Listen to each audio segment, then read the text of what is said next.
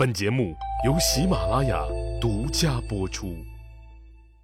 上回说到呀，说范增见项羽没了杀刘邦的念头，就叫来项羽的叔伯弟弟项庄，让他以舞剑助兴为由，伺机干掉刘邦。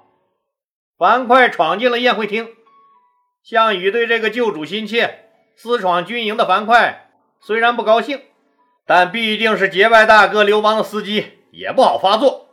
也就想耍笑耍笑樊哙算了，没想到樊哙无所畏惧，抱着必死的决心。项羽开始欣赏起了这个对主子忠心的粗人来，没想到这个粗人樊哙呀，还居然说出了一通为刘邦辩解的理论。这些话要是从他张良嘴里说出来，那效果就大打折扣了。从这个项羽认为是一个忠心无二。莽撞粗野的赶车汉子嘴里说出来，项羽觉得这就是底层群众真实的意思表示，开始欣赏开了这个无所畏惧、对主子忠心的黑汉子，就赐座让樊哙一起坐下喝酒。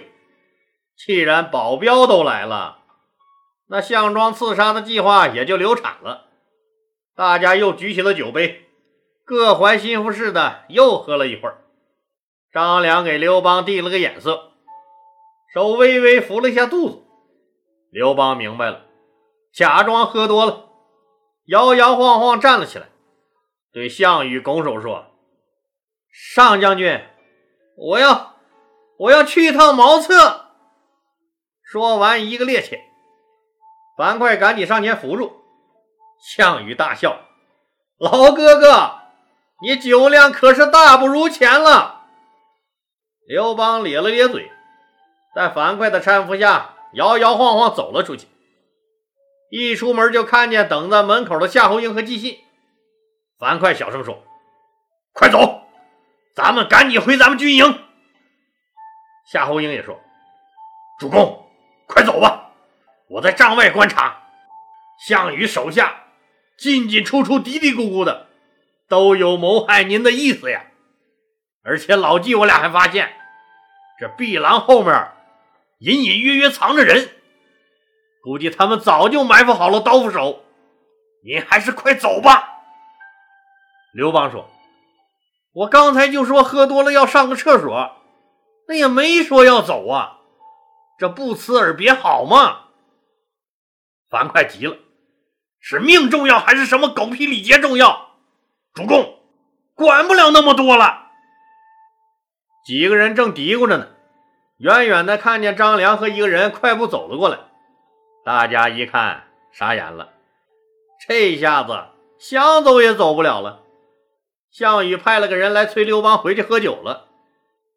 张良和这个人走过来以后，张良介绍：“这位是上将军项羽的上卿陈平。”陈平向刘邦拱着手说：“上将军看您已经出来多时了，让我来看看。”要是没事的话，他请您赶紧回去，他还要和您痛痛快快喝上几杯呢。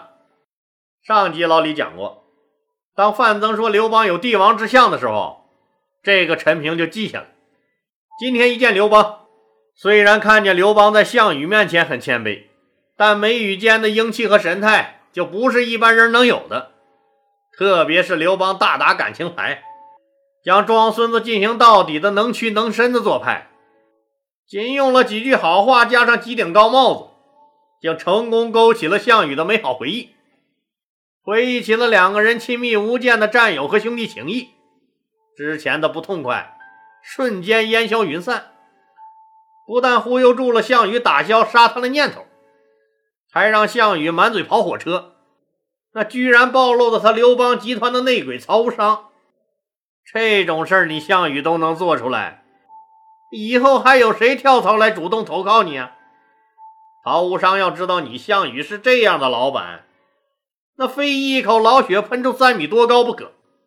所以啊，陈平看透了项羽，这个人虽然勇猛，目前实力也是最强的，但他绝对不会君临天下。他可能是个好战士、好将军，但绝对不会是一个好皇帝。因为他就不可能成为皇帝，鸿门宴上，陈平更是察言观色，特别是樊哙的出现，更让陈平确认，那刘邦就是一个能成大器的主。有这么忠心的部下冒死护主，那说明主子在他们心目中那是值得用生命来守护的。他真的很佩服刘邦的长袖善舞，在极其不利的情况下，能说动项羽不杀自己。陈平认定，那只有跟着刘邦这样的领导，才可能发挥自己的才能，才能实现自己的毕生理想。正好现在有这么个机会，让刘邦记住自己。所以这时候，陈平又接着说了一句：“沛公，范增范老先生急着让您回去。我刚才看见他安排了更多的人手，准备集体舞剑给您助兴。”说完，用眼睛故意瞟了一下四周的壁廊。刘邦虽然不知道陈平为什么这么做，但他很明白，陈平这是暗示自己，范增。这是要对自己痛下杀手了，再回去必死无疑。正不知道该怎么办呢。张良接过话头，对陈平说：“上卿，我家主公给上将军和各位备了些薄礼，还需要整理一下。您先回复上将军和范老先生，我家主公马上就到。”陈平听完呀，也就回去复命了。张良赶紧催促刘邦快走。主公，人家的刀都架在咱脖子上了，现在人家是刀板，我们是鱼肉，咱们也顾不上那些俗礼了。我看项羽也喝的差不多了，现在不走，还真就走不了了。快走吧。那我们走了，你怎么办呀，老张？主公，你放心吧，我自有办法。你给他们带了什么礼物了没？刘邦掏出一对洁白的玉璧和一对玉斗，告诉张良：“把玉璧给项羽，玉斗给范增。”张良接过东西，就让他们赶紧走。项羽的军营那当然不是想来就来、想走就能走得了的，你不能随便进来，当然更不能随便溜出去，跟现在一样，都得有个出门证，不是？刘邦就假装喝多了，由樊哙扶着，一摇一晃的往军营大门走。走到军营门口，刘邦用手指着军营门口等他们的晋江和那一百来个小兵，含糊不清的说：“去，去把我给上将军带的礼物拿过来，拿过来，快去！”张良对卫兵说：“兄弟，这是上将军的哥哥，我们去给上将军拿礼物，马上就回来。”这两个守门的一看。扶着刘邦的樊哙，这不又是刚才让他俩摔了个屁墩那个黑大汉吗？现在屁股还疼呢，就黑着脸问：“去哪拿东西？”樊哙一直等着他们的那百十来号人，就在那边马车里呢，拿了就回来。你瞎逼逼什么逼逼？看门的两个士兵是真怕了樊哙了，一想，这几个货是上将军的客人。还是什么上将军的什么哥哥，那是咱们惹得起的。反正就在自己的眼皮子底下，拿了东西就让他们回来，就气得大声说：“快去快回！”刘邦他们走在队伍里，那一百来个人挡住了看门人的视线。刘邦让他们都在原地等张良，自己来时候的车也不敢坐了，骑上樊哙的马。樊哙、夏侯婴、晋江、纪信四个人。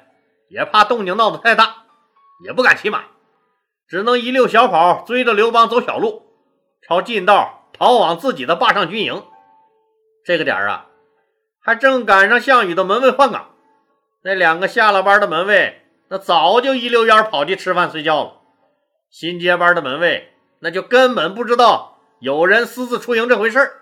哼，你说呀，这人要是不有点运气能行？有时候。这运气也忒重要了。刘邦就这么人不知鬼不觉的逃了，张良就在外面等着，想等着刘邦他们跑远了再进去，也不能在院子里来回溜达呀。那目标也太大了，就只能去蹲厕所，蹲的腿都麻了，快站不起来了。一算时间，也估计刘邦跑远了，这才磨磨蹭蹭进了宴会厅。项羽见张良这么半天才一个人回来了，有点不高兴。你们刘老大呢？怎么这么半天回不来？张良赶紧说：“我们刘老大喝多了，吓得不敢来见您了。那现在他人呢？他怕上将军您责怪他，回军营睡觉去了。他给您带了一对玉璧，给范老先生带了一对玉斗。”张良把礼物献了上去。嘿，这个家伙！怕喝酒就跑了，连个招呼也不打，有这么办事的吗？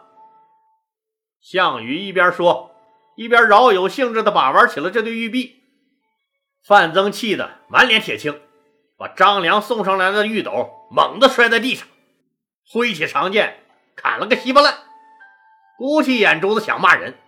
哼，当然了，他最想骂的肯定是项羽，可是他不敢呢。只能找个项庄来骂，他气呼呼的指着项庄大骂：“哎，你这个不争气的东西，气死我了！以后夺取天下的一定是这个刘邦，我们离做他的俘虏不远啦！”范增说完，头也不回的走了。项羽一见。知道老汉是真生气了，也不和他计较，就对张良说：“哎，你看，你看，亚父也喝醉了。”张良借机告辞。项羽让陈平带他把张良送出军营。陈平和张良一边走一边说话。陈平笑道：“你们可真行哎，哎，想来就来，想走就能走。”张良笑道：“要不是刚才您手下留情。”我主公哪能走得了？陈平叹了一口气：“老张，我看你们老大贵不可言，极具天子之气，所以真是不忍心加害他呀。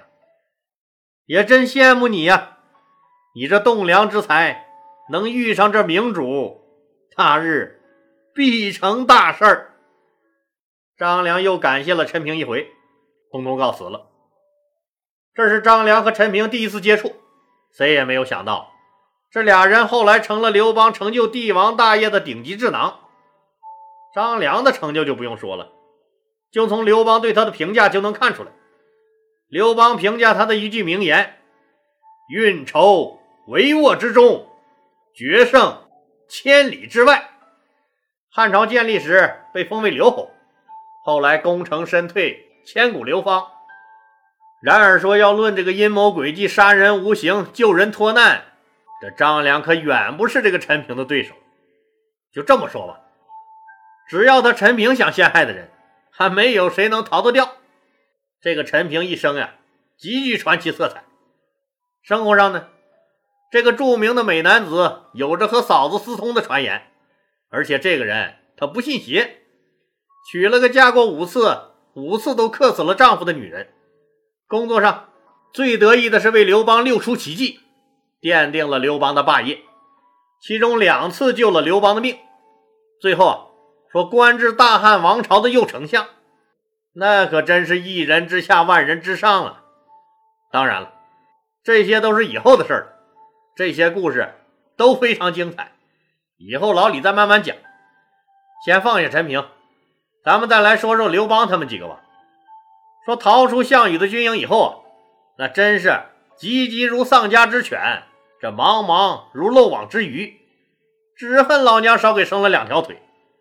正在低头猛跑的时候，猛然间前面人头攒动，一支人马迎面而来。刘邦大惊，大喊一声：“不好！项羽在这埋伏了人，怎么办？”正没主意的时候，对面那些人跑近了。就听樊哙惊喜的喊：“曹参，曹参，主公，快看，是曹参！”就见曹参和灌婴打马往自己这跑。曹参大喊：“主公，主公！”刘邦又惊又喜。等他们跑过来，刘邦就问：“你俩咋来了？”曹参说：“您走了以后，我们哥几个实在是不放心呢，也不敢贸然进兵。您还在人家兵营里不是？